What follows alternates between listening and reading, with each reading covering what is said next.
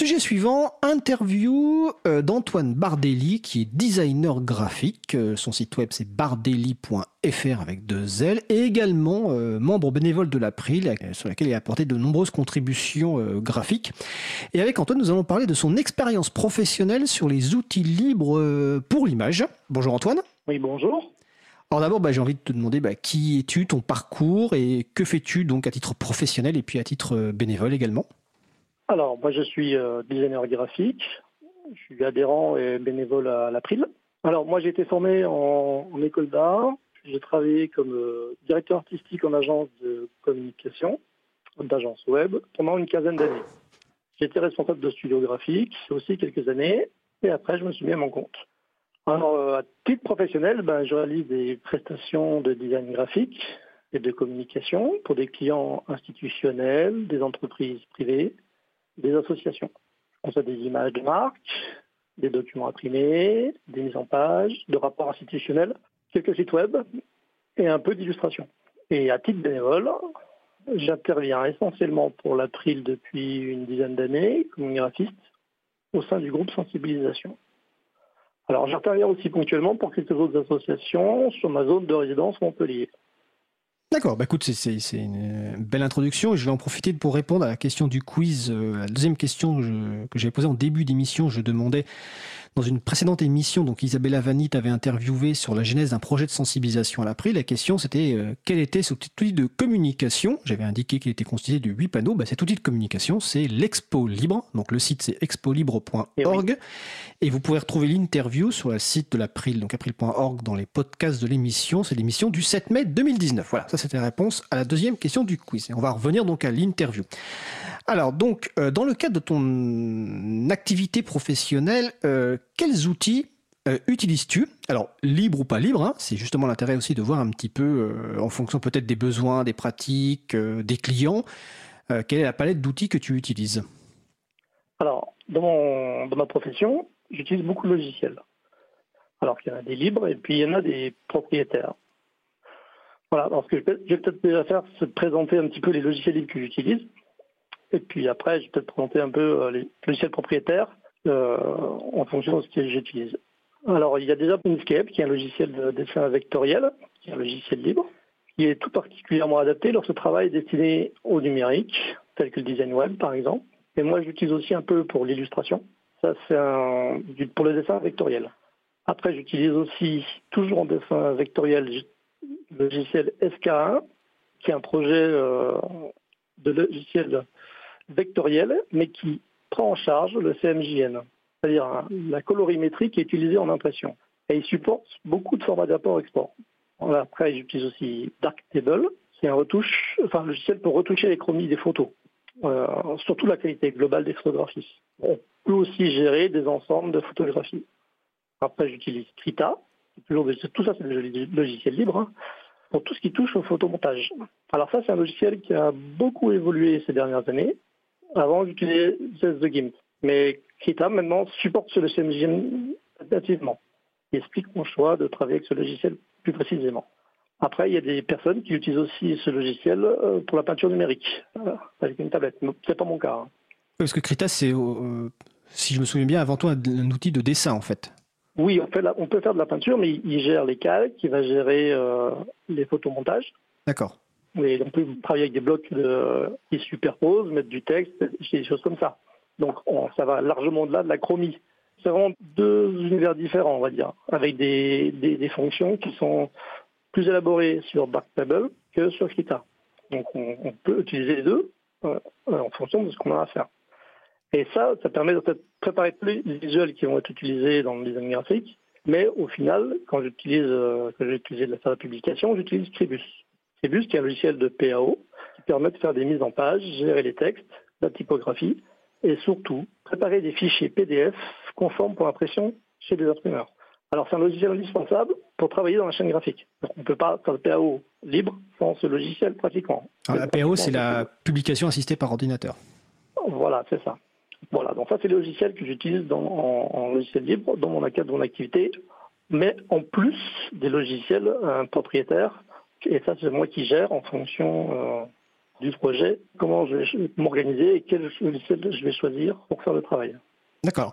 Alors, donc, avant de parler de la partie logiciel propriétaire, donc là, tu as cité quand même, euh, si je ne me trompe pas, donc six logiciels libres. Donc, on mettra évidemment les références sur le site de l'April. Oui, bien sûr. Parce que, évidemment, c'est des noms que les gens ne connaissent pas forcément et euh, qu'on découvre. Euh, j'ai une petite question déjà. Est-ce que ces logiciels sont tous ou pour la plupart multiplateformes? Est-ce qu'ils sont disponibles sur différents environnements?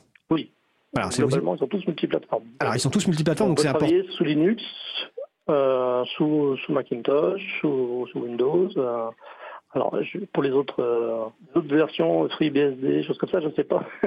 Mais déjà, ils sont disponibles au moins sur, euh, sur système GNU Linux, système entièrement libre, mais les gens peuvent les utiliser aussi sur la plateforme qu'ils utilisent actuellement, même si c'est une plateforme qui n'est euh, qui n'est qui n'est pas libre. Voilà, c'est ça.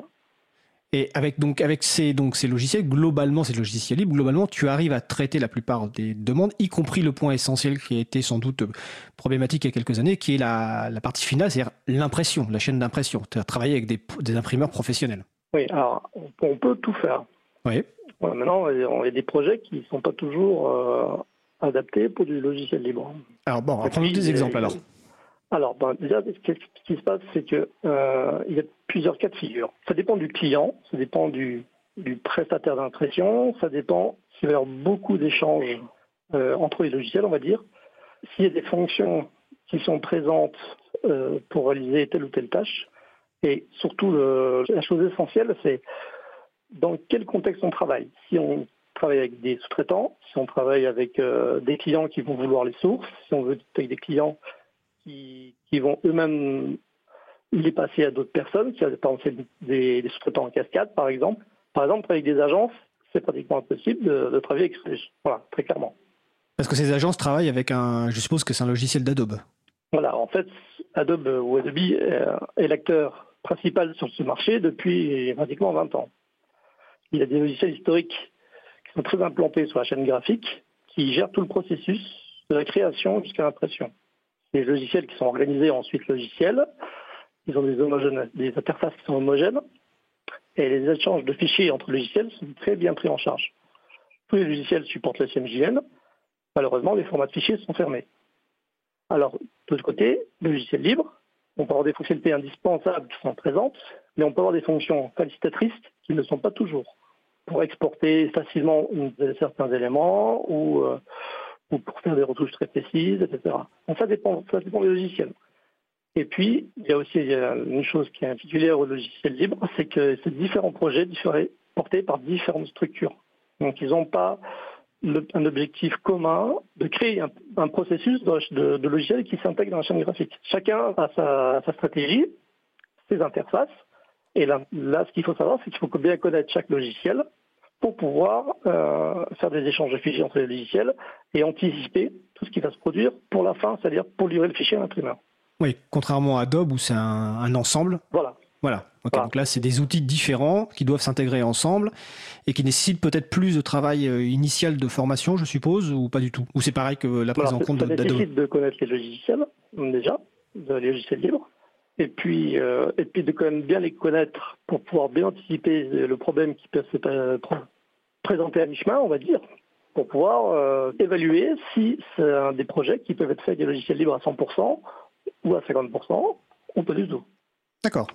Et dans ta pratique quotidienne, est-ce que tu as une idée euh, approximative, hein, même, de la répartition des projets que tu fais, alors on va dire, en, totalement logiciel libre et des projets où tu es obligé pour des contraintes que tu viens d'expliquer, hein, que ce soit euh, travailler avec des agences ou le demande client ou des problématiques techniques. Est-ce que tu as une idée de la répartition entre les deux? Je pense qu'on à 30% à peu près de logiciels libres sur les, euh, sur les interventions. D'accord. Quand tu as commencé ton, ta carrière enfin ton, d'indépendant ou en tout cas de professionnel, euh, tu ne connaissais pas, je, enfin, je suppose, est-ce que tu connaissais le logiciel libre quand tu as commencé? Non, quand j'ai commencé, c'était il y a 20 ans.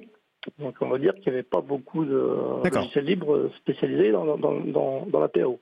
Donc tu es passé de 0 à 30%, pour, voilà, on va dire. Voilà, bah c'est quand même pas mal. Ce qui, non, mais ce qui est très bien, justement. Et donc, et par rapport à ça, par rapport, euh, parce que là, j'ai eu l'occasion d'utiliser de, certains des logiciels que tu cites et qui me paraissent vraiment euh, assez magnifiques. Hein, euh, quelle est l'évolution? Est-ce que tu penses que cette euh, évolution, finalement, à terme, tu arriveras à produire peut-être des, prestations quasiment à 100% avec des logiciels libres? Combien de temps ça va prendre? Et est-ce qu'il y a des points de blocage vraiment euh, qui sont liés euh, peut-être au format de fichier ou au monopole de fait, quelque part, d'Adobe dans le monde de la, notamment des agences. Alors, je pense que c'est le monopole qui est le plus difficile à contrer, puisque les fonctionnalités, on va dire, les fonctionnalités qui permettent de tout faire, on les a globalement.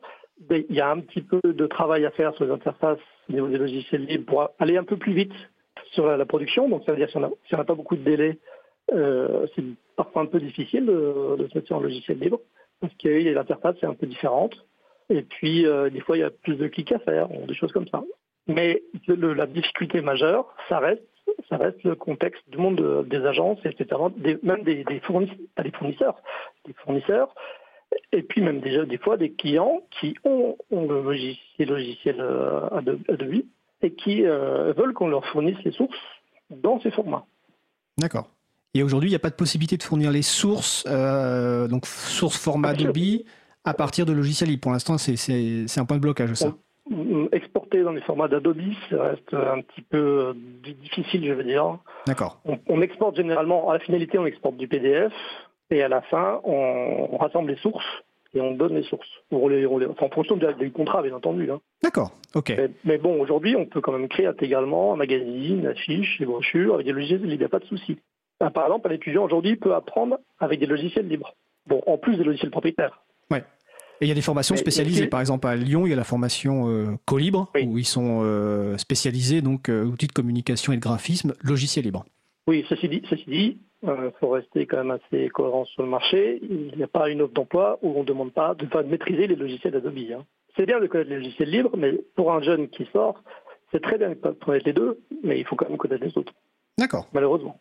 Ok. Bon, en tout cas, la, situation quand même évolue parce qu'avec la, la, création de nouveaux et la montée en puissance de nouveaux logiciels dont que tu as cités, donc euh, Inkscape, SK1, Darktable, Krita, The Gimp, Scribus. Alors, on mettra les références sur le site de l'April pour que vous puissiez aller voir. Euh, donc april.org. Euh, est-ce que tu souhaites ajouter quelque chose, soit sur les logiciels, soit sur ton propre, ta propre activité? Oui, bah après, je pense qu'il y a quand même une évolution qui est possible dans le sens où euh, aujourd'hui, euh, Adobe a un, système financier qui est de l'abonnement, qui coûte comme euh, plus de 450 euros par an. Donc ça veut dire que les personnes qui utilisent, qui font la PO que deux fois dans l'année ou trois fois dans l'année, ont comme fortement intérêt à se tourner vers des logiciels libres pour résoudre les problèmes. Tout à fait. Donc, et puis il y a d'autres choses, c'est que dans ce secteur, il y a, ça bouge un petit peu en ce moment, depuis 4-5 ans. Il y a des petits acteurs qui sont un peu agressifs sur les prix, ils ont vu qu'Apple, enfin, Adobe était très euh, cher et ça devrait quand même faire un peu bouger les lignes. Donc ça veut dire qu'il y aura plus d'acteurs dans quelques années. Ce qui est bon quand même dans le sens où ça peut, ça peut créer de l'ouverture. Parce qu'effectivement, il faudra quand même échanger les formats de fichiers. Donc on peut supposer que ça va s'améliorer. Ok, bah écoute, on l'espère et en tout cas, euh, bah on te félicite euh, toi pour participer à cette amélioration, vu que tu, évidemment, à, travers ton activité professionnelle, tu, sensibilises aussi les clients à ces, à ces questions-là, et puis aussi pour tes contributions, on va dire bénévoles, hein, que ce soit à l'April ou autour de Montpellier, comme euh, tu l'as cité tout à l'heure. Bah, écoute Antoine, je, je, te remercie et puis je te souhaite de passer une, une belle journée. Ça marche, merci. À bientôt. Alors donc c'était l'interview donc d'Antoine Bardelli, donc qui est designer graphique. Son site web c'est bardelli.fr et il est également membre bénévole à l'April, à laquelle il a participé à de nombreuses contributions euh, de sensibilisation et notamment l'Expo Libre, donc expolibre.org.